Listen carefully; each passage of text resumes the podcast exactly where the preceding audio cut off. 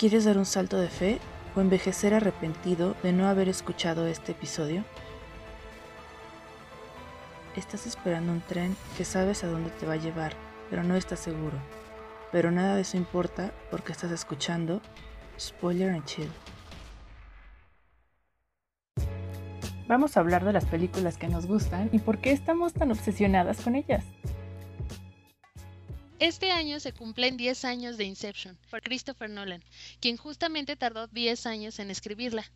La película que cambió el significado popular de una palabra, la referencia en banda sonora al efecto de impacto de las películas de ciencia ficción desde su estreno. Nadie había tomado los sueños y nos había dejado viajar a través de ellos, para hacernos dueños de nuestro propio mundo. Ok, vamos a empezar. Hoy tenemos el origen. ¿Cómo empieza el origen? Tenemos a un Leonardo DiCaprio que llega a la playa, lo capturan, tú no sabes de dónde viene, pero está súper mal. Y lo pone enfrente al que ya en ese momento le, llama Saito. En este caso el personaje de Leonardo DiCaprio se llama Dom, Dominic Cobb. Y Dom le comenta que tiene que ir por él, pero Saito ya lo sabía. Entonces es ahí donde cambia la escena y estamos en el mismo lugar donde está comiendo de anciano Saito, pero ya está joven y Dom está hablando con él. Entonces lo está tratando de convencer sobre contratarlo porque él es un experto en extracción de información. Pero Saito está renuente y entonces él le habla sobre cómo puede extraer información de una manera poco convencional. Entonces es ahí donde le explica la situación de cómo trabajan. Pero Saito ya la sabe, le dice, ¿cómo va a robar mi información? Por medio de mis sueños. Como que le da un giro a Leonardo DiCaprio y Leonardo DiCaprio no entiende cómo es que lo sabe ya. Sí, em, no entendí nada del inicio. Desde ahí tienes que poner atención, tienes que estar así al pendiente de absolutamente todo para poder comprender todo el, universo hecho eh, para esta película. La, primera vez que la vi, eh, confieso que no la vi completa y hace poco la vi y ahí fue cuando ya me tuve que alejar de, de lo que me distraía para poder comprender todo, porque es realmente buena la película, pero sí es necesario estar atento. Creo que lo que me pasó a mí la primera vez que la vi es que gracias a Dios iba en blanco, iba totalmente ciega porque no había visto un tráiler, nunca la había visto anunciada. Y, y, o sea, sí había estado yendo al cine, pero no me, nunca me había salido el tráiler. Entonces llegamos al cine y fuimos como nada más porque habíamos dicho que íbamos a ir al cine, pero no habíamos visto nada. Y elegimos esa película porque salía Leonardo DiCaprio. Ah. Entonces dijimos, no, pues Leonardo... Leonardo DiCaprio es garantía, ¿no? Y entramos y empezó y cuando empezaron a hablar, después de la escena de que Saito es viejo, empezaron a hablar y dije, ok, no, no puedo darle orden todavía. O sea, yo no, no intenté darle una explicación porque no era de más, era muy poca información para lo que entendía. Lo que sí más o menos capté fue, pues es que era un flashback, ¿no? Porque se veía obviamente más joven el, el señor Saito y la situación en la que estaban parecía que se estaban apenas conociendo, o sea, era obvio, porque no se estaba vendiendo este Cobb, ¿no? Le estaba vendiendo su trabajo. Y Arthur, que ya aparece en esa escena, que es Joseph, Joseph Gordon-Levitt, está en una especie de mm, alerta. Entonces es ahí cuando sabes que algo va a pasar, porque está ahí como su ayudante, pero está viendo todo a su alrededor. Y ya posteriormente cuando le dice, bueno, déjeme pensarlo, y se sale de la sala, y ellos empiezan a hablar, ya dices, ah, ok, o sea, ya van a decirme a qué vienen entre ellos. Lo que sí me pareció una sorpresa, y ya hasta la mitad de la, de la película lo entendí, es quién era mal porque aparece ahí, pero me parecía al inicio como una especie de rival laboral. O sea, sentía que estaba ahí como para boicotear su trabajo.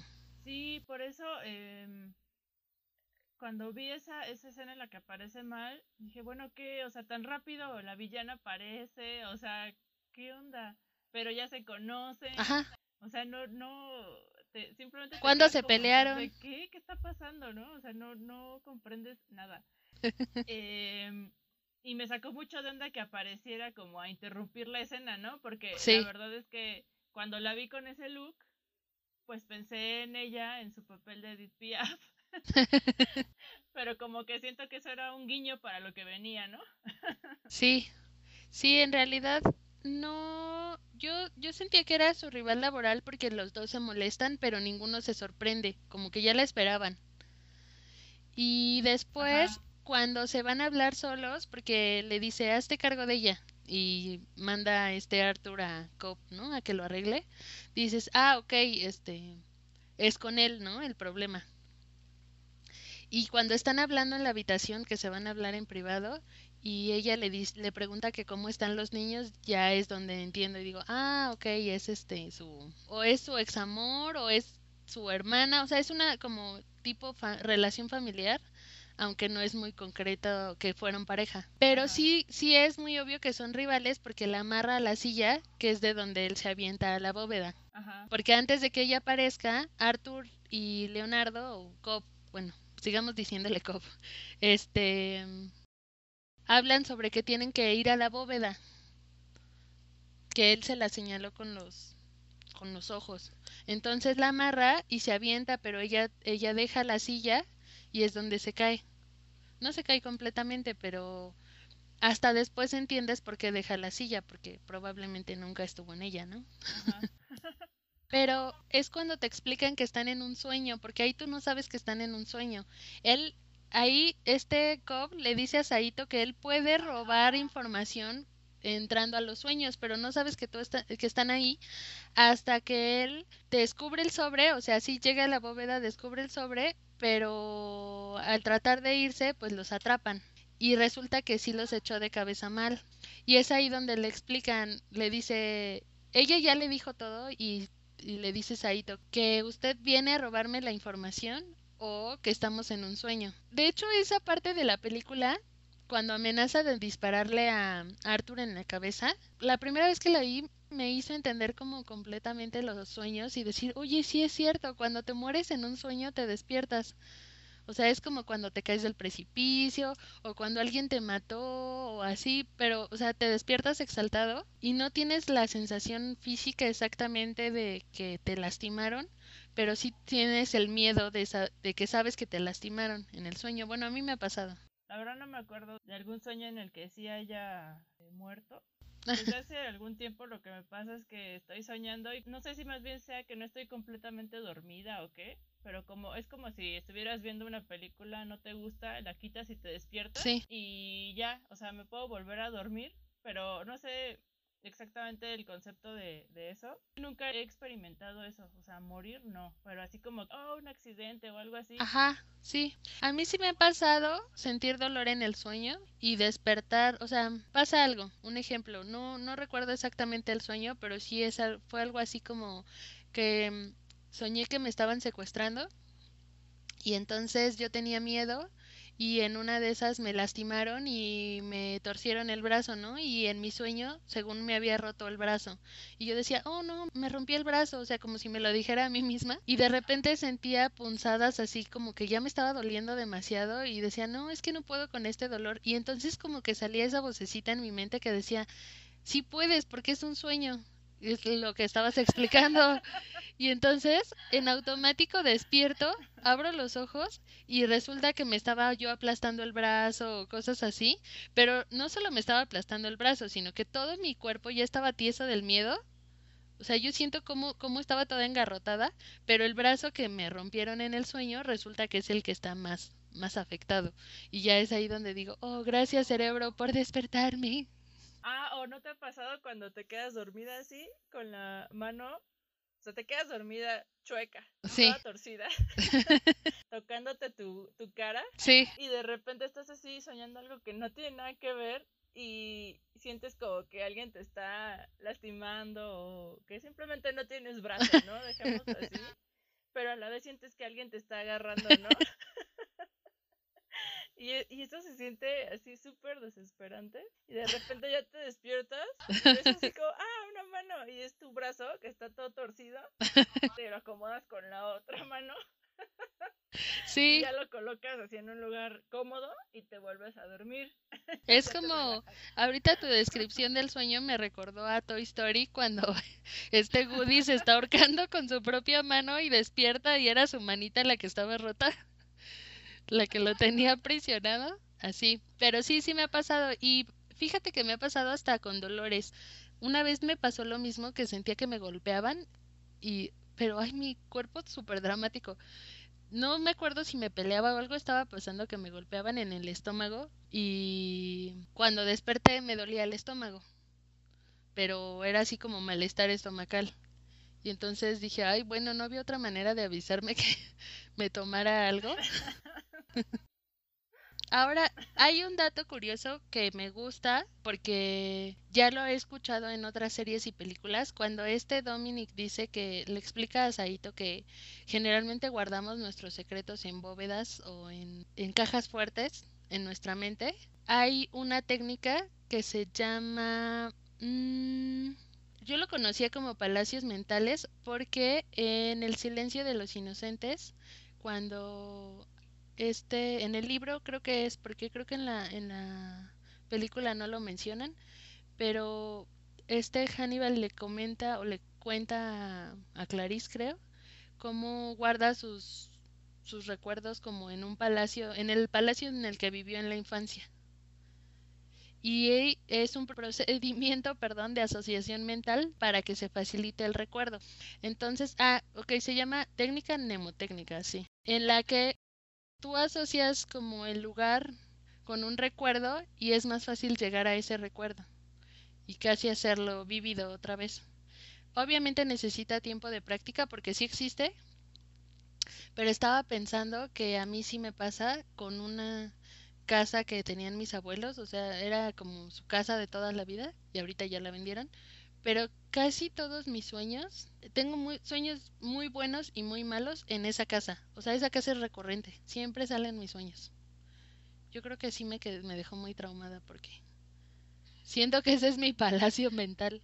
Sí, he tenido pesadillas muy feas. ¿Todos tus sueños, la mayoría de tus sueños son en ese set? No sé si son todos, pero de los que me puedo acordar son ahí. Para continuar, mal los echa abajo, los anuncia, le cuenta a Saito lo que pasó y se despiertan. Pero Saito también se despierta con ellos y resulta que despiertan en un departamento.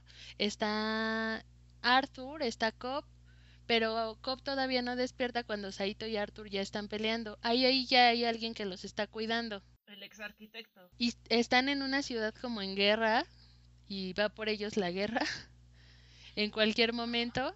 Y es ahí donde conocemos la famosa patada, que es cuando avientan a... La sensación de caída cuando avientan a Cobb a la tina, esa escena me gusta mucho siempre.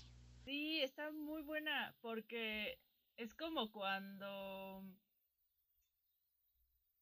quieres ir al baño, ¿no? Sí.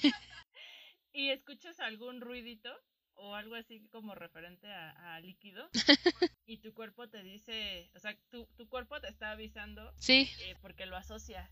Y ahí es algo parecido porque eh, Cobb está cayendo, su instinto obviamente, eh, o sea, su cuerpo siente que está eh, yendo hacia abajo y, y, ya está adelantándole que va a caer en agua. Se escucha un ruido, ah, sí. un estruendo más bien, y es el agua que va a inundar toda eh, esa área en la que está, ¿no? Sí, cuando la habitación se, se inunda. De hecho, en esa escena en específico, en la parte de la canción, me recordó a cuando estás dormido, no sé si te pasó de niña cuando estás dormido y estás, generalmente pasa de vacaciones porque es cuando duermes más tarde, pero tu mamá ya se levantó y prendió la tele o el radio y tú empiezas a soñar lo que está en la tele. No sé si te ha pasado. Ajá. El, el sonido está, eh, que, que, pusieron, ¿no? El sonido de fondo eh, se empieza a mezclar con tu sueño. Sí. Así. es lo mismo que con el agua, ¿no? O sea, eh, está como que ocurriendo algo en tu exterior y se mezcla y tú qué, o sea, tu sueño empieza a cambiar por completo. De, hecho, eso me pareció padre porque lo pensé y dije, entonces tal vez yo soy como Cobb. O sea, tal vez sí, sí puedes llegar a un nivel de conciencia en el que controles tu sueño, porque ellos lo utilizaban para avisarse, ¿no? Como que en cualquier momento ya iban, bueno, a cierto momento de la canción ya iban a despertar. Y tú no lo sabes, tú en la vida real no, no programas así tu cerebro, pero sí llega un punto en el que de estar escuchando ese ruido, como que tu cerebro te dice, bueno, ya, ¿no? Ya hay algo allá afuera y ya te tienes que levantar. Nos anticipamos, o más bien nos acostumbramos como con las alarmas. O sea, tú pones, eh, no sé, un sonido que, que tengas entre las opciones del teléfono, pero también puede ser una canción que te encanta o que hace mucho ruido, ¿no? Para que te despiertes si eres de sueño pesado.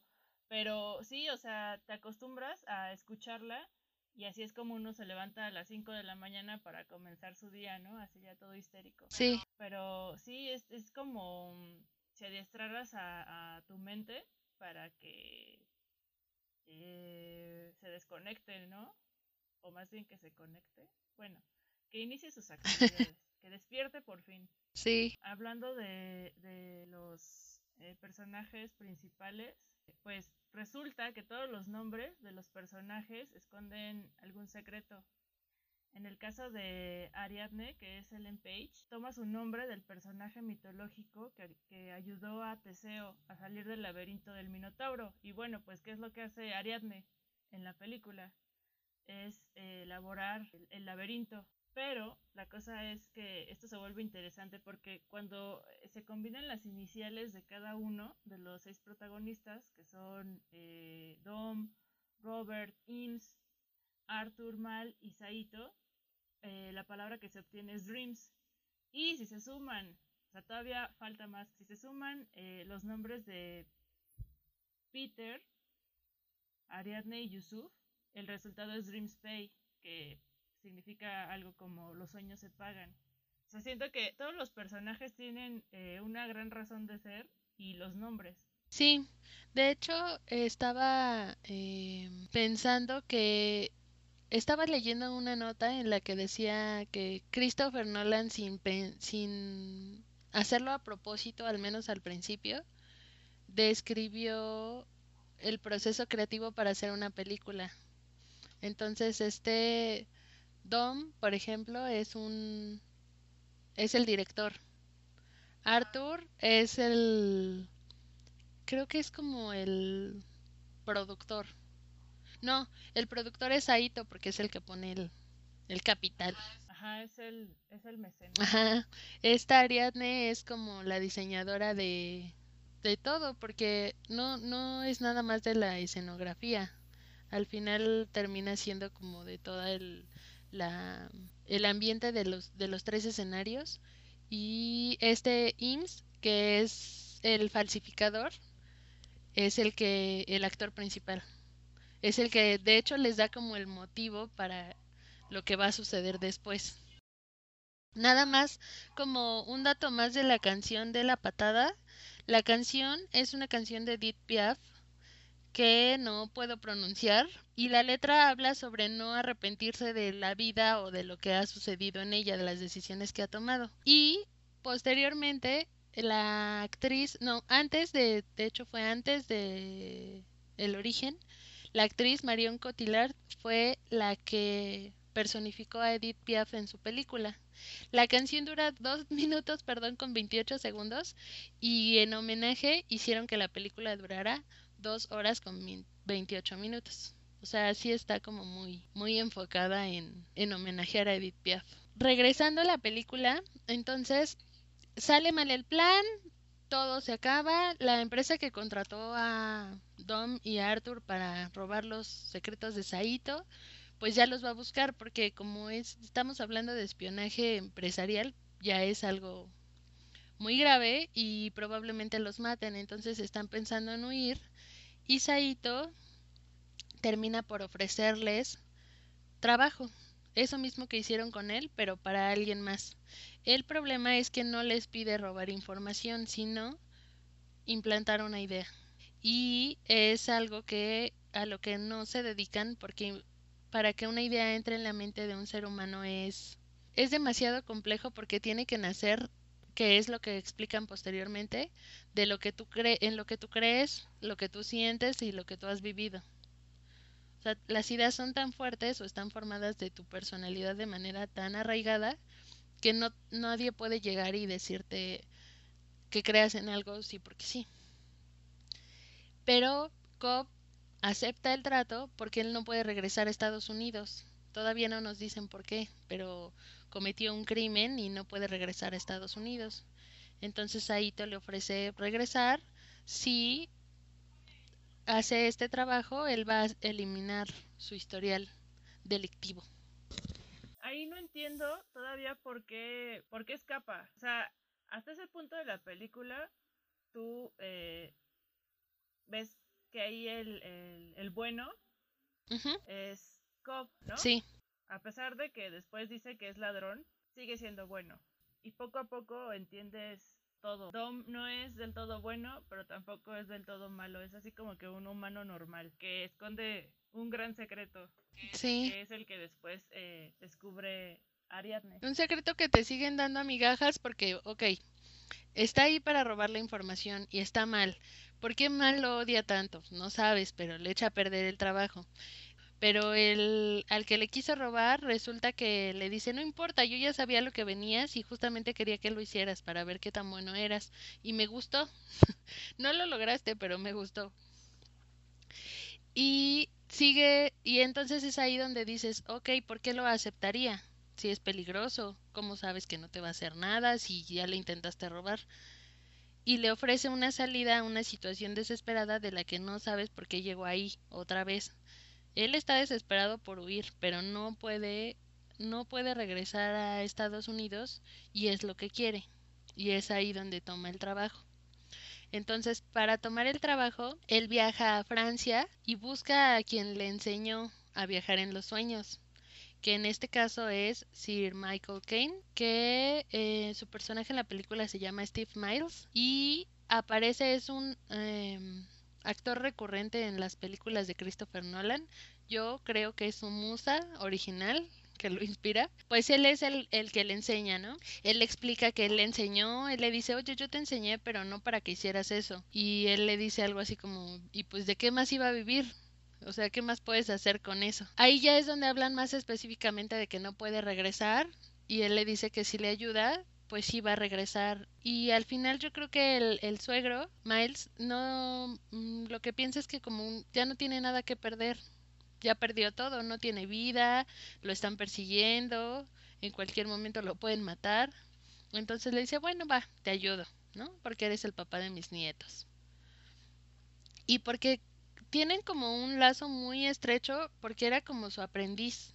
La, la primera vez que la vi no entendía el lazo que tenían Cobb y Steve Miles por lo mismo de que lo ves como un profesor. Pero Cobb es así, o sea, se dedica a eso porque su suegro le enseñó. Sí. Eh, le dice que es un ladrón. Lo que yo creo es que Cobb fue aprendiz antes de ser su yerno y en el proceso es que se enamoró de su hija y a su hija ya le había enseñado también. Entonces, por una explicación que después le dan a Ariadne que este sistema de viajar en los sueños lo inventaron lo inventó el ejército creo que sí fue el ejército americano, ¿no? Creo que sí dice que fue de Estados Unidos para poder practicar como en guerra sin lastimarse. Creo yo que entonces él, él sabe que no va a poder hacer nada más que eso porque es incluso una situación secreta. No muchas personas saben que existe. Entonces no hay manera de que se haga público haya un trabajo que se pueda hacer más evidente que el de estar viendo la información de la gente en sus sueños. Eh, Steve Miles es quien le recomienda a, a Ariadne. Incluso su suegro se atreve a decirle que es mejor que él. Y pues ya después vemos que es cierto. Ariadne se adapta rapidísimo a, al momento de comenzar a hacer eh, modificaciones en el sueño, pero ahí es cuando las cosas empiezan a tornar un poco extrañas porque se empieza a mostrar que los sueños no están como que tan geniales como creemos, como cuando las personas la empiezan a observar. De hecho, a mí me da la ligera sensación de que Miles estaba preparando a Ariadne también. No, no específicamente porque Ariadne no sabe del proceso de los sueños, pero creo que para que él, él haya notado que Ariadne era mejor que Cobb, es porque en algún momento ya estuvo a prueba o ya había hecho algo relacionado con eso que se había destacado. Y ahí es cuando eh, podemos ver los efectos buenísimos eh, de la película. Bueno, ya los habíamos visto en las primeras escenas, pero a mí me encanta esa escena en la que eh, voltea el, el piso y lo coloca sobre, o sea, como haciendo un reflejo. Esas son de las pocas escenas que se hicieron como con CGI, porque a mí la, la escena que por primera vez me sorprendió y también es de mis partes favoritas, es cuando están platicando en el café y le explica cómo funcionan los sueños y le dice, es que los sueños empiezan en un escenario ya establecido, no nunca ves de dónde vienen y le pregunta que si recuerda cómo llegaron ahí a la cafetería. Y entonces también mi mente fue así de boom, oh, es cierto. Yo nunca recuerdo cómo llegué ahí o siempre estás contando un sueño y dices, bueno, no sé cómo llegué ahí, pero estaba ahí. Y la parte en la que en la que dobla la ciudad, de hecho, en toda la investigación que hice, sí mencionan varias varias veces el robo creativo o la inspiración creativa que tomó Doctor Strange en sus escenarios del origen, porque es, es demasiado evidente, o sea, eso de doblar el escenario, casi casi hacer una Francia cúbica, yo no lo había visto en otra película. La verdad, si lo habían visto en otra película, si tienen detalles de donde pudo haber tomado inspiración, díganos porque yo no lo había visto antes y es de las partes que más me gusta y que sí me recuerdan un sueño. No sé si te ha pasado en los sueños como que estás en un escenario y casi casi das un paso y ya estás en otro lugar. Lo genial de la mente eh, cuando soñamos. Pienso que eso es lo que, lo que más me, me gusta de la película, son todas esas eh, referencias oníricas, porque todos somos capaces de soñar algo así tan genial. Podemos crear entornos, los podemos modificar, andar por ellos como queramos.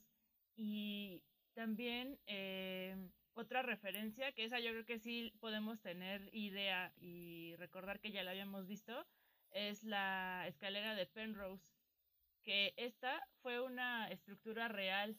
Si buscan en YouTube eh, van a encontrar el video de cómo armaron la escalera, la cual es una ilusión óptica. Si vuelven a ver la película, van a notar eh, eh, que esta ilusión se hace gracias al movimiento de la cámara. Cuando van Arthur, es Joseph Gordon-Levitt. Arthur le va sí, Arthur y Ariadne. A Ariadne por las escaleras Van y ven a esta mujer que se le caen los papeles y de repente ya llegan a como a la última parte de la escalera y, ahí hacen eh, la toma de la cámara que baja. Pareciera que se levantan los escalones pero en realidad es, es una ilusión óptica totalmente. Entonces hay una, una pintura que tiene unas escaleritas que suben y bajan para todos lados y eso también es otra ilusión óptica eh, y bueno entre los Oscars que obtuvo el origen, pues obviamente está la categoría de mejores efectos visuales.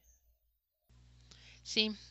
Entonces, bueno, continuamos. Jacob tiene a su equipo, ya Ariadne le presentó la situación, ella logró hacer un laberinto, que es el laberinto de del Minotauro en la en la mitología griega y eh, solo como un dato pequeño, Ariadne casi siempre, casi en toda la película tiene un detalle rojo, como el hilo rojo con el que le ayuda a Teseo a salir del laberinto. Entonces, conocemos también a Ims, que es el falsificador. Él es el que le ayuda a actuar de las personas que están relacionadas con quien van a robarle el sueño. Y pues es Tom Hardy. Todos amamos a Tom Hardy, por supuesto. Solo quería decir eso. Entonces, conocen a Yusuf también. Él es el técnico de la del químico que les ayuda a, dormir, pero la situación es que su químico no solamente les ayuda a dormir, sino que ceda su cuerpo para que la influencia de afuera no afecte como le pasó al inicio de la película, que los despertaba el movimiento del tren, el así varias situaciones.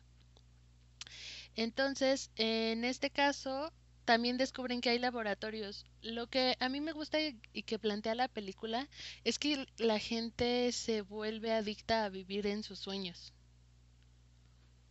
Y esa situación creo que es como... Creo que nos ha pasado a todos. A mí en específico me ha pasado que sí he logrado detectar que es un sueño en el que estoy, pero si me gusta el sueño no me, no me quiero despertar. Ya no es tan, ya no es tan tangible como antes de que me diera cuenta. O sea, por ejemplo, es una tontería, pero estoy segura que sí me ha pasado estoy soñando que Ryan Gosling es mi novio y se siente bien padre porque siento cómo me quiere y así, pero nunca nunca nos besamos porque yo nunca he besado a Ryan Gosling, entonces no sé qué se siente, pero sé que me ama. y llega un momento en el que es tan absurdo el sueño que como que mi mente me dice, "Sí sabes que estás soñando, ¿verdad?" Y yo así de, "Sí, sí, sí, no importa, pero tú síguele." No, pero pues ya no te va a tomar de la mano porque estás soñando. No importa, le seguimos aquí con que me diga que estoy bonita, está bien. Y sí me ha pasado. De hecho, eso me pasó hace poco. no lo estoy inventando, no era Ryan Gosling, era otro actor que se llama Anthony Ramos, de un musical que me gusta y lo vi antes de dormirme y soñé con él. Y desperté un poquito enamorada de él. ¿No te ha pasado que despiertas y tienes ganas como de buscar videitos y fotos de ese actor? Así de, ay, no, sí, lo amo. Todo el día lo voy a amar hoy. y ya se te quita hasta que te vuelves a ir a dormir. Ay, no recuerdo, en este momento no recuerdo, pero seguramente son como esos crushes que ahorita ya son todos unos señores. Pero, pero de esas películas que viste en la adolescencia, pero ellos ya son muy viejos. No sé, probablemente haya sido Javier Bardem joven. Puede ser, sí. Eh, de hecho, a mí me ha pasado. así como en jamón jamón. a mí me ha pasado que no, no forzosamente tiene que ser alguien que te guste. O sea, cuando te preguntan, ay, ¿qué actor te gusta? No mencionas a esa persona, como me pasó con Anthony Ramos. Pero como como vi el, el, musical antes de dormirme, ahorita ya estoy súper cruceada con él. No era mi, no era el que más me gustaba, pero como que descubrí un amor que no sabía que tenía hacia él. Y ya si me preguntas, ya te puedo decir, ah, sí me gusta Anthony Ramos. ¿Hacia eh, Ryan Gosling? Anthony Ramos se llama. Búscalo, sale en Hamilton. A ver, bueno, ahorita lo busco. me dio curiosidad. Sí, está súper raro porque te pones bien contenta y sí algo te dice, esto no es real. sí, sí, mi sueño me... la mano. Bésalo. sí, pero no puedo, no puedo porque... Y ya despierta, no es real, pero inicias feliz, ¿no? Está padre. Está padre sí, te despiertas así como que, ay, qué bonita es la vida hoy. Estoy enamorada. Pues a ver, seguimos. Entonces, el plan es el siguiente. Saito contrata a Dominic Cobb para no robar información de su rival de empresa, sino hacerlo que él implantarle o darle origen a la idea de que él deshaga su compañía para darle espacio a la de Saito, que él ya se volvió una potencia mundial, el rival que es Robert Fisher, este Cillian Murphy. Él es el heredero de un papá que ya está en el lecho de muerte, entonces lo que él necesita es decirle, eh, pues bueno, más bien le dice, ¿sabes qué? El papá, el dueño ya se va a morir, lo que quiero es que el hijo crea que ya no es necesario continuar con esto porque si no nos va a comer a todos ya no tiene competencia. Y él le dice, ok, va, me aviento. Entonces es ahí donde me gusta el personaje de Ims, porque él es el que descubre que si tratan de hacer que Fisher destruya su empresa odiando a su papá, el odio no es tan resistente o la explicación que da me gusta porque una idea basada en la ira o en el odio no es tan fuerte como una basada en el amor. Entonces tratan de buscar un vínculo de este Fisher con su papá y en la investigación descubren que pues se llevaban bien mal, ¿no? Entonces, pues está más cañón. Resulta que no tenían buenos lazos, el papá lo odiaba y entonces ¿cómo le vamos a hacer? Porque no había amor aquí. Oye, ¿y tú has tenido eh, sueños así? ¿Cómo? En los que... ¿Sueños con alguien de tu familia? Donde quieran, eh, digo, aquí en la película pues van a implantar una, una idea, ¿no? Pero en donde puedas resolver algo que podría estar pendiente. Fíjate que sí he tenido sueños como de situaciones pendientes, pero todavía están muy basados en la ira. todavía nacen de, del odio. Entonces, cuando despierto, sí despierto más enojada, no resuelvo nada. Y no, y no me refiero a, esos sueños donde sueñas como que tu novio o tu esposo, lo que sea, te engañó y y te despiertas enojada con él, porque esos también me han pasado. Pero sí he tenido problemas fuertes de familia y he soñado con eso, como que no no acrecentan mi mi enojo, pero sí lo justifican así de, "Ah, no, sí, qué bueno, sigo enojada por eso y no me voy a arrepentir. No he tenido un sueño donde se resuelvan hasta la fecha. te lo recuerda, ¿no? Sí, hasta la fecha. Acuérdate lo que te hizo. Exacto. Ay, qué bueno que me acordaste. Así. sí, sí. Creo que a mí me pasó hace poco eh, que soñé que estaba en la Alameda y que había como un restaurante así de esos que tienen las, las mesitas afuera y que yo estaba ahí, muy feliz. Y de repente, imagínate que haces un paneo y ves a quien no debe ser nombrado. Sí. o sea, ya con que te haya dicho a quien no debe ser nombrado, ya sabes quién, ¿no? Ah. Todos, sí, todos tenemos un señor oscuro. Ahí sentadito. Sí, sí, sí. Y yo estaba desde la eh, mesita en este restaurante muy a gusto y de repente así como que lo vi y dije, ¿qué onda? ¿Qué es en mi sueño? Y lo que más me sorprendió fue que yo lo vi y ya estaba yo como que ya muy cerca, ya como a dos metros de distancia o menos. Y lo veía, yo estaba como muy relajada y le decía, ¿qué onda? Estaba, ¿qué onda? Y ya, ah, ok. Entonces seguía yo con mis cosas, todo muy alivianado y un rato después me desperté. Así que sentí como que, bueno, desde hace mucho tiempo y con esto confirmo que pues está superado, ¿no? Como para que lo sueñe y sienta como que, mm, X. Fíjate que yo creo que, yo creo que lo mío sí es así como nivel de regresión terapéutica porque me ha pasado incluso que esa persona con la que estoy enojada me habla tranquilamente así como no pero ya lo superamos y está todo bien y yo no yo los enfrento en mis sueños. Yo creo que más bien es un enfrentamiento que no he tenido en la vida real y lo he tenido en mis sueños y, y una vez sí me desperté llorando llorando así o sea, sí sentía así como mis ojos húmedos. Ya tiene mucho, pero... Y también tiene mucho que no sueño con eso. Pero más que arreglarlo, lo que hace es como ponerme en el escenario en el que nunca pude estar, como ofrecerme esa alternativa así de nunca pudiste hacer esto, pero mira, lo puedes hacer en tus sueños. Ajá, justo así, así lo sentí, como que bueno, si las cosas en la realidad no fueron no terminaron tan buenas como en algún momento lo pudiste esperar. Mira, aquí está tu set en la Alameda. Ahí casual te lo vas a encontrar así como extra, porque pues obviamente yo soy la protagonista. Por supuesto. El para lo mí. Veo y le digo qué onda. Y él en el guion solamente va a decir qué onda y ya. Ah, bye. Entonces, tienen que sanar esta relación familiar para que puedan darle origen a la idea que Saito necesita. Eh, se juntan todos, están entrenando, crean los escenarios y este IMS investiga al que es su padrino, que es el, el, compañero de negocios y socio de su papá, que pues también está ahí involucrado en, en los business de la herencia. Y justamente coincide que en ese momento se muere el papá. Se muere el papá y Fisher está en Sydney y tienen que viajar a Estados Unidos al funeral. Pero eso implicaría que Cobb se suba en el avión, tienen que hacer el viaje tienen que eh, durante el viaje resolver todo.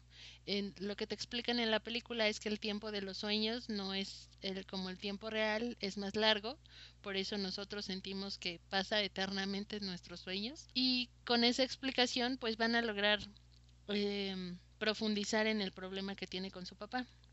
Pero entonces este Cobb nada más, en general todos nada más tienen experiencia con dos niveles de sueño, pero necesitan llegar a un tercero, lo que lo hace más raro. Hace que el sueño vaya a ser más raro porque es más profundo. Pero pues se arriesgan. Vamos a poner aquí sobre la mesa lo que representa cada nivel. El primer nivel es equivalente a una semana.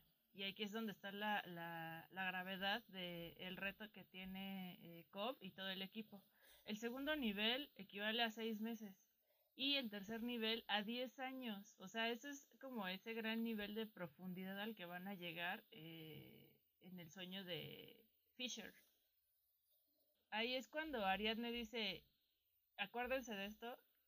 ¿Y a quién le gustaría estar 10 años en un sueño? Y le responden, pues depende de qué tan bueno es. Sí, le dice Yusuf. Y ahí, ahí lo dejamos. Exacto. Fíjate que mi sueño con Anthony Ramos sí merecía por lo menos la semana. Mínimo yo sí nos daba una semana. Sí, es, es una belleza rara, ¿eh? No creas que es, que es este Ryan Reynolds o Ryan Gosling, pero es mmm, B. Hamilton.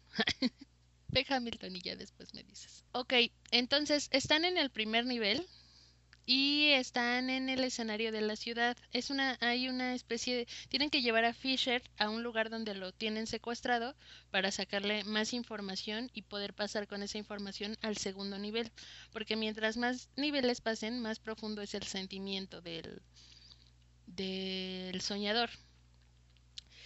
Eh, como dato curioso, en el primer nivel, en el tráfico de Nueva York, es más o menos lo que representa ese escenario, todos los carros de el del tránsito que son tomados en sus placas en la parte de abajo tienen una leyenda que dice estado alternativo así como el estado de Nueva York de donde es la placa dice estado alternativo para identificar que no estamos en la realidad.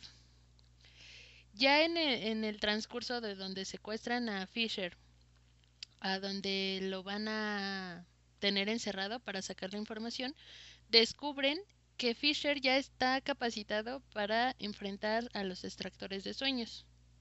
Entonces hay una industria del robo de las ideas. Y claramente ya hay profesionales que te entrenan para defenderte. Obviamente, personas comunes como nosotros, pues nuestras ideas seguramente son muy valiosas, pero no son, no valen millones, ¿no? pero ya, ya te ofrece la perspectiva de que la industria ya tiene demanda. En este nivel le disparan a Saito y queda mal herido. Entonces es ahí donde le dicen le, todos, pues lo quieren matar, porque dicen, bueno, pues ya que se despierte, que no siga sufriendo. Y es donde descubren que el sedante que Yusuf les dio no, a pesar de que les disparen, no los va a despertar. Su cuerpo va a seguir dormido, aunque su mente no, y eso los va a dejar como en una especie de limbo mental, que sería como en estado vegetativo. ¿Cómo logra sobrevivir? Y siguen bajando y bajando, y él sigue ahí con sus dolores. Porque originalmente Saito no iba a ir al viaje, y es donde el personaje de Sí, es donde el personaje de Tom Hardy le dice, no hay espacio para turistas. Y al final el turista pues le salva la vida. Ok, entonces Yusuf tiene que hacer tiempo en el primer nivel para que puedan pasar al segundo nivel. Y lo hace en medio de una persecución porque pues ellos no sabían que, que iban a recibir un ataque militar, entonces tiene que estar como corriendo por toda la ciudad y para llegar al siguiente nivel. El siguiente nivel es en un hotel de lujo, como un hotel de negocios. Y como ya no tienen tiempo y no pueden hacer las cosas como lo esperaban, parten del primer nivel, utilizan al, padrino para decirle que, que su papá tenía un plan para él pero no sabe cuál es. En el segundo nivel ya tienen que explicarle a Fisher que está en un sueño para que él lo sostenga como nuestros sueños con Ryan Gosling ya te digo que es un sueño y te voy a ayudar, pero entonces no te despiertes. Y con eso logran ganar más tiempo, lo convencen de que todos son aliados, que él cuando estaba despierto estaba hablando con ellos y que él literalmente los conoce y pues tú en un sueño te crees todo, ¿no? Entonces dices, ah, sí, claro, sí, sí es cierto, ¿no? Yo los contraté. Y le indican que tienen que descubrir qué es lo que está sucediendo y ponen a Ims como el tío, o sea, otra vez se personifica del tío y le dice, ¿sabes qué? Es que yo les dije que te secuestraran porque siento que que esto no va a funcionar, tu papá pues cree que no no vas a poder y que es mejor que deshagas la compañía. Entonces eso lo hace como empecinarse en, en saber por qué mi papá no cree en mí, que es el tema del tercer nivel. El tercer nivel ya está en la bóveda militar, es como una estación militar, y es ahí donde guardan el gran secreto, o, él guarda como su gran secreto que realmente está elaborado, porque él no tenía ninguna idea.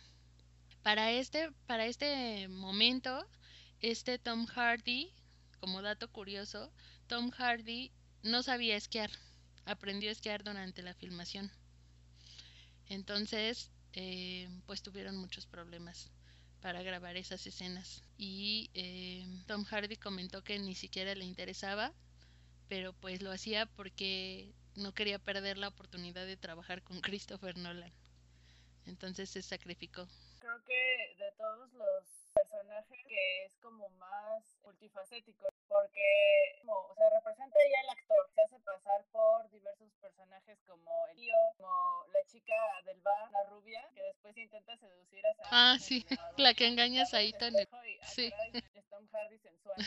Y pues también lo de las escenas son pues militares. Bueno, si pueden ver así, eh, es muy rápido y a mí me causó gracia entre todas las escenas de acción que va a ver a Saito, le dice, no, yo voy a checar a Saito para que nos ayude, le va a dejar una granada, uh -huh. pero antes de eso lo va a ver, pues ya Saito sigue luchando por su vida en toda la película, el cañón como lo mencioné, pero el señor quería ir, entonces eh, Tom Hardy, bueno, Ims va, lo ve, ve va a checar en vivo, le toma así su carita y como que eso para mí me causó un poco de gracia porque así como que un lado tierno de Ims y luego ya se va a seguir siendo rudo, ¿no?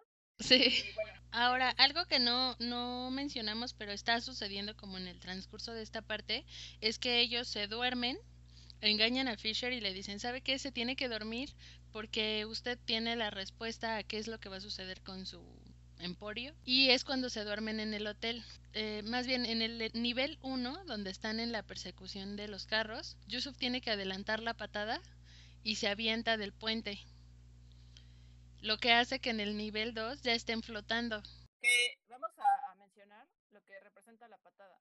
Esto eh, creo que, que creo que no lo habíamos mencionado, pero bueno, la famosa patada que es el espasmo mioclónico y esto no genera ninguna afectación en el cuerpo más que una transición de un estado de sueño a otro. Entonces, um, también es como cuando tenemos como algún movimiento que estamos soñando y ahí se puede aplicar que puede ser una patada, un ruido o algo así, que estás dormido de ladito y de repente pegas en el colchón, no si les ha pasado, pero a mí sí es horrible porque tú puedes soñar que estás cayendo, que te ocurre algo así que vas así como en tu propia escena de acción dentro de tu sueño y de repente ocurre algo y eres tú que está pateando el colchón. Sí, a mí me ha pasado no necesariamente que patee el colchón, sino que más bien mi pie hace como si estuviera bajando un escalón, pero no hay escalón.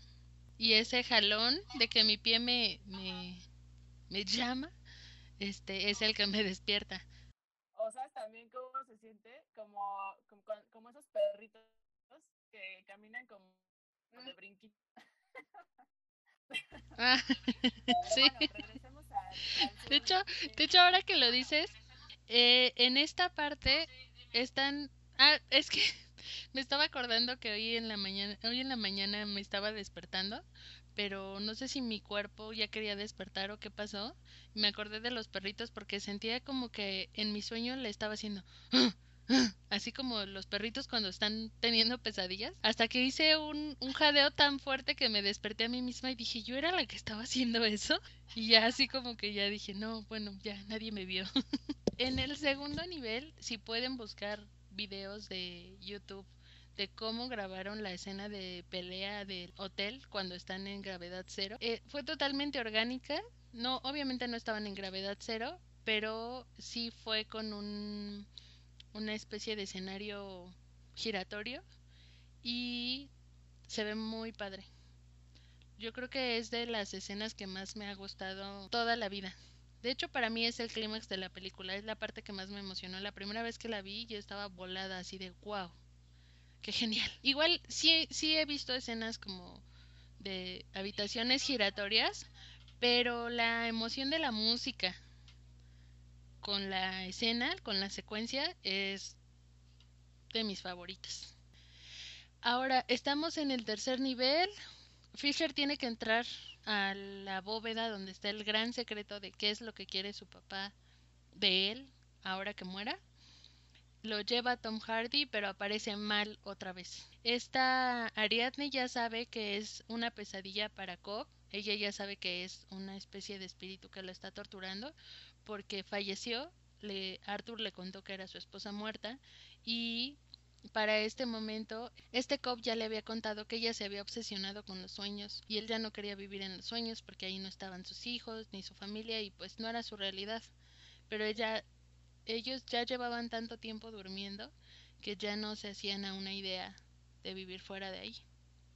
Construyeron palacios, construyeron ciudades enteras, como todos deseamos que sean nuestros sueños. Pues ella, ella se obsesionó, entonces por eso le tortura el que ella ah, se haya muerto por no aceptar la realidad.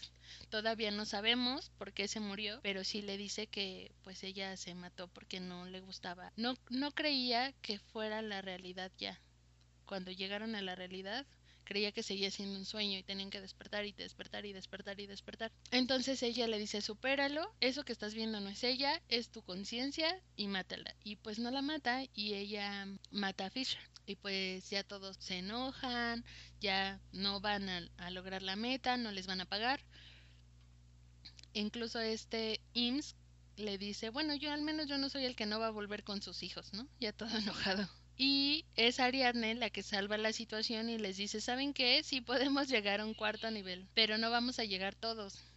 Necesitan quedarse aquí ustedes para ayudarnos con los militares y es donde deja a Ims y a Saito y vamos a ir Cobb y yo allá abajo que es al cuarto nivel, pero ese no está preparado porque no estaba en el plan y nadie ha llegado a ese nivel más que Cobb. Entonces ella va como con cierto recelo, pero acepta. Eh, como otro dato, Cobb significa en, en lenguas eh, sueño. Y mal, pues en, la, en el doblaje eh, latino le llaman mol, pero eh, si ustedes lo escuchan en el, si ustedes, perdón, ven la película en su idioma original, van a notar que le llaman mal. pues mal en varios idiomas, además del español, significa malo. Entonces es una alusión a los malos sueños de Cobb. Saito, en el tercer nivel, Saito se muere, Fisher se muere y solamente pueden rescatarlos llegando al cuarto nivel. Entonces lo que eh, les dice Ariadne, ¿saben qué? Nosotros nos vamos a ir y ya de ahí los vamos a rescatar. Llegan al cuarto nivel y resulta ser el mundo de Cobb y entra al piso, él lo tiene divididos como por pisos de un edificio y entra al piso donde generalmente está con ella y resulta que ahí lo tiene secuestrado, pero Mal lo enfrenta y le dice que ya no se vaya, que se quede ahí con ella, que es donde pertenece. Y es ahí donde él le explica, es como explicarse a sí mismo, porque le explica a Mal que no está consciente de que es una alucinación y le dice, ¿sabes qué? Es que tú existes porque yo no puedo dejarte ir. Yo fui quien te implantó la idea de que todo era un sueño para que nos fuéramos. Ella estaba tan obsesionada con seguir viviendo en los sueños y en los mundos que habían construido que Cobb lo que hizo fue utilizar su tótem, que es la pieza que utilizamos para saber si estamos en un sueño o en la realidad. Él usa su tótem en su contra, todo el tiempo estamparle en la conciencia que están soñando. Entonces cuando dejan de soñar, él hace que su cerebro le diga que sigue siendo un sueño y por eso se mata. Dudo mucho, no sé por qué dicen que Mal era buena onda, porque se comporta bastante tóxica al final, cuando hace de si no te mueres conmigo, no vas a vivir porque ya puse a todo el mundo en tu contra. Pero si avanzamos un poquito más en la en, este issue que trae cuando baja, eh, nos vamos a regresarnos un poquito. Ariadne baja a un elevador, se, mete en los sueños de, de Cobb. Está súper intrigada en saber cuáles son las broncas que él trae en su mente. Y también es bien irónico que Cobb, así como el que te da consejos, pero no arregla sus broncas primero. A eso lo hizo porque ya estaban en un nivel de sueño eh, mal y él tan profundo que ya no sabía cómo sacarle de la cabeza la idea de quedarse ahí. Realmente está representado como que ella encerrada, o sea, también Ariadne le dice, no la puedes encerrar, y, y, eso, y resulta que es un recuerdo, o sea, no es un sueño, ella es un recuerdo y es lo que le dice a Ariadne, o sea, no debes usar los recuerdos.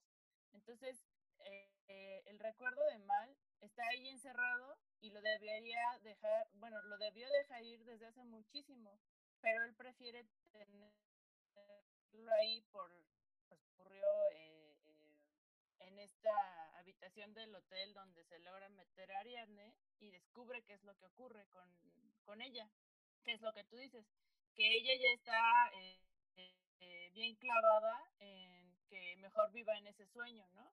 Y retomando lo de Ariadne, cuando pregunta ¿y quién, a quién le gustaría vivir 10 eh, años en un sueño? Pues ellos estuvieron ahí, ¿no? Que es cuando todos se enojan, después de lo del el balazo que le dan a, a Saito, Ims le dice, eh, pues Ims ya se molesta, pero nadie sabe qué va a pasar. Entonces dice que solamente eh, Cobb estuvo en el limbo. O sea, solamente él entiende, pero aún así nadie sabe por qué.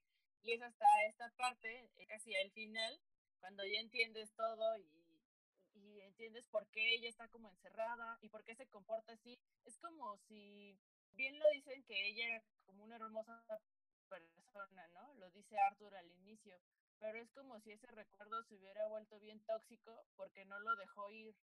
Pues también es un poco, creo que es la culpa.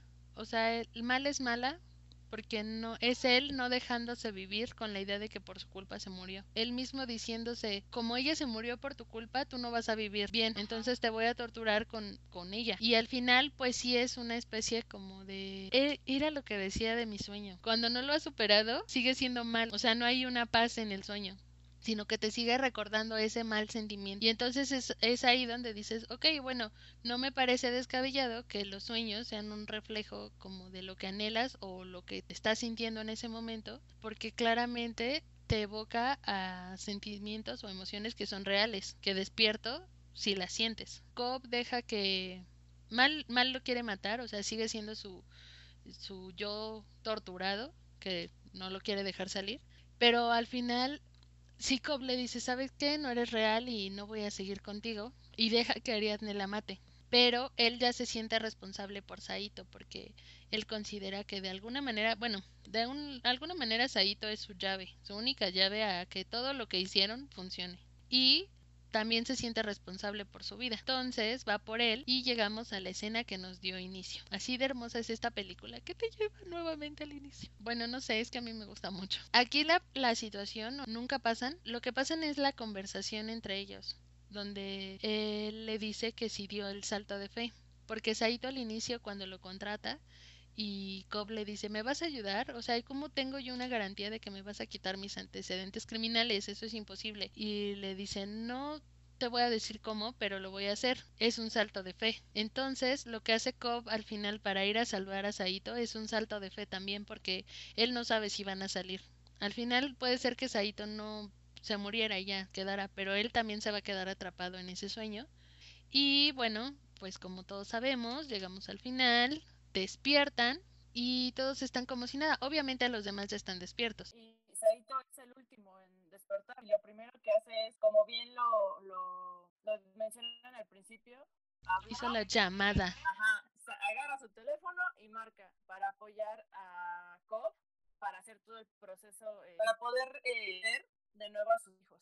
Lo que me encanta en esa parte también es que este Fisher realmente no conoce a ninguno de los que están ahí, pero supongo que en su mente, o sea, ya es una conclusión, lo relaciona y dice, ah, claro, soñé con ellos porque son los que estaba viendo antes de dormirme. Y es la lógica. Porque cómo se encuentran todos y él al final ve a Cobb. Sí, así como... esperando su maleta, lo mira de reojo qué raro. Ay, sí, que soñé contigo. Pero, eh, bueno, al final Cobb sale, llega al aeropuerto, Miles va por él, está muy feliz. Miles, siento que Miles, más que como un yerno, también lo veía como su hijo, porque es una especie de tú eres mi legado. Tal vez eh, su suegro es el único que sabe realmente lo que ocurrió. Kane es como el mentor, sí, en la película es un, es un profesor, pero es el mentor, es la guía de Cobb para poder comprender a lo que se enfrenta, lo que ha hecho, lo pone con los pies en la tierra y a pesar de todo, a pesar de sus errores, eh, pues lo sigue ayudando. Es así que, como tú dices, va por él al aeropuerto, lo lleva a ver a sus hijos por fin y ahí quiero conocer teoría del final. Muy bien. En este caso, ya después de mi ardua investigación, la primera teoría que tenía hace mucho tiempo, mi hermano me había dicho que leyó en internet que en el transcurso de los créditos sí se escucha el sonido de la peonza caer. Y esa era la respuesta como de Nolan de era la realidad. Pero eh, durante esta investigación actual leí que el mismo Christopher Nolan le dijo a Michael Caine, tú no eras parte de las de los recuerdos de Cobb en la última cuando ve a sus hijos, que todo el tiempo está recordando la última vez que vio a sus hijos y siempre es la misma escena y siempre es la misma escena. El hecho de que tú estés ahí lo hace real y eso me deja el corazón tranquilo, Mar. Sí, porque tanto Michael Caine como Leonardo DiCaprio no entendían cuándo era real y cuándo era un sueño. Entonces, lo que yo pienso que ocurre con el final es, bueno, para empezar, Nolan decidió dejar un final ambiguo. Pienso que el hecho de que la peonza no deje de girar al final de la película eh, indica dos cosas. Uno, eh, regresar con sus hijos es como un sueño, ¿no? Y la segunda es que Cobb elige vivir en la realidad. O sea, él decide ver por fin el rostro de sus hijos cuando se reúne con ellos y deja atrás la peonza eh, girando en la mesa, sin importar si lo sigue haciendo o si deja de hacerlo. O sea, él ya está eh, en la realidad. De acuerdo también con lo que indica Nolan, cuando Michael Caine está en la escena, es real. Entonces yo siento que hay como que por fin corta con, con Mel, con Mel, ok, con Mal, ya por fin descansa ese recuerdo y decide la realidad con sus hijos. Exacto.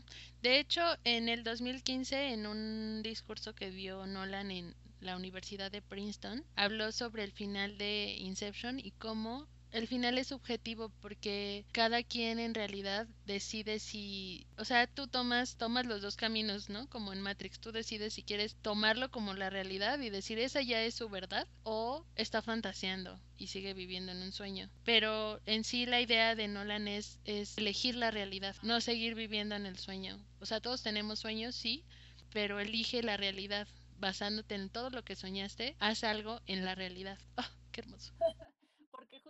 enseñanza de la película. O sea, después de, de todo eh, cómo nos adentra a todo este universo, o sea, tienes que hacer algo en la realidad, porque si no te va a quedar ahí. Y me parece súper importante que hay veces que hay personas o, hay recuerdos que no dejamos eh, ir o que los tenemos ahí atados, ¿no? Sin querer. Como en este caso, eh, lo que lo que atacó con mal, pues es la, la eh, culpabilidad pero también es, eh, a pesar de que es, un recuerdo bien tóxico, la tiene ahí encerradita. Tiene que dejarla, tienes que soltar todo eso que, que ya no te está haciendo bien, aceptar que, que cuáles son esos errores y avanzar. Exacto, exacto, porque justo por esa razón no podía ni hacer el trabajo, ponía en riesgo a los demás y ya no era su realidad, su realidad era que estaba él solo con sus hijos. Creo que también está en su duelo porque yo siento que es muy reciente, ¿no? Los niños no se ven grandes, por más que te persigan durante años, pues para que estés en movimiento tan rápido, pues quiere decir que te están buscando en ese momento. Entonces, lo que a mi parecer lo hace reciente, por eso Arthur también le da el avión. Es así como, ¿no quieres hablar de eso? Ok, no hablamos, pues porque acaba de pasar. Y nunca lo enfrenta a decirle qué estás haciendo, porque Arthur yo creo que sí sabe todo lo que Ariadne descubrió. Sí lo sabe, pero nunca lo enfrenta con él, porque está como en su proceso de duelo. Solo como un dato curioso, leí una teoría conspiratoria en internet que decía que Miles había Miles ya sabía que Cobb lo iba a buscar y había contratado a Ariadne, por eso Ariadne era tan incisiva en saber qué le pasaba a Cobb, porque la había contratado para investigar si sí la había matado o no él. Y yo dije, "Wow, tiene toda la lógica." Hay un hilo en Twitter que dice que Mal fue la que sembró la idea de que tenían que estar juntos a Cobb para que, sienta culpabilidad por todo lo que ocurre después. Si se dan cuenta, realmente la película es, eh, tanto el inicio como el final es ambiguo y todo lo que está ahí tiene una gran razón. Todo tiene referencias oníricas y así como inicia la película, es como si tú estuvieras soñando. Así como acaba, es como si tú de nuevo estuvieras soñando. O sea, uy, un sueño genial, Cobb se encuentra con sus hijos, fin. Es como el mismo Cobb lo explica a Ariadne. Nunca, más bien, no recuerdas cómo llegaste aquí. Y así es. Em, puede ser lo que yo creo, puede ser lo que tú crees. Y eso es lo, lo genial de la película porque te deja un final abierto y también un inicio abierto. Sí, porque en los sueños también aplicas la de y ya no sé qué pasó después. Gracias al origen por enseñarnos el poderoso valor de una idea y la lealtad de compartirla. Que la culpa se vuelve una pesadilla hasta que la liberas y por enseñarnos lo importante de distinguir la realidad de la ficción, pero que siempre tenemos un chance de seguir soñando con Tom Hardy y Cillian Murphy en el mismo escenario. Yo soy Mar. Yo soy Mele. Y si no has visto el origen, vela y nos cuentas. Nos escuchamos la próxima semana en Spoiler and Chill.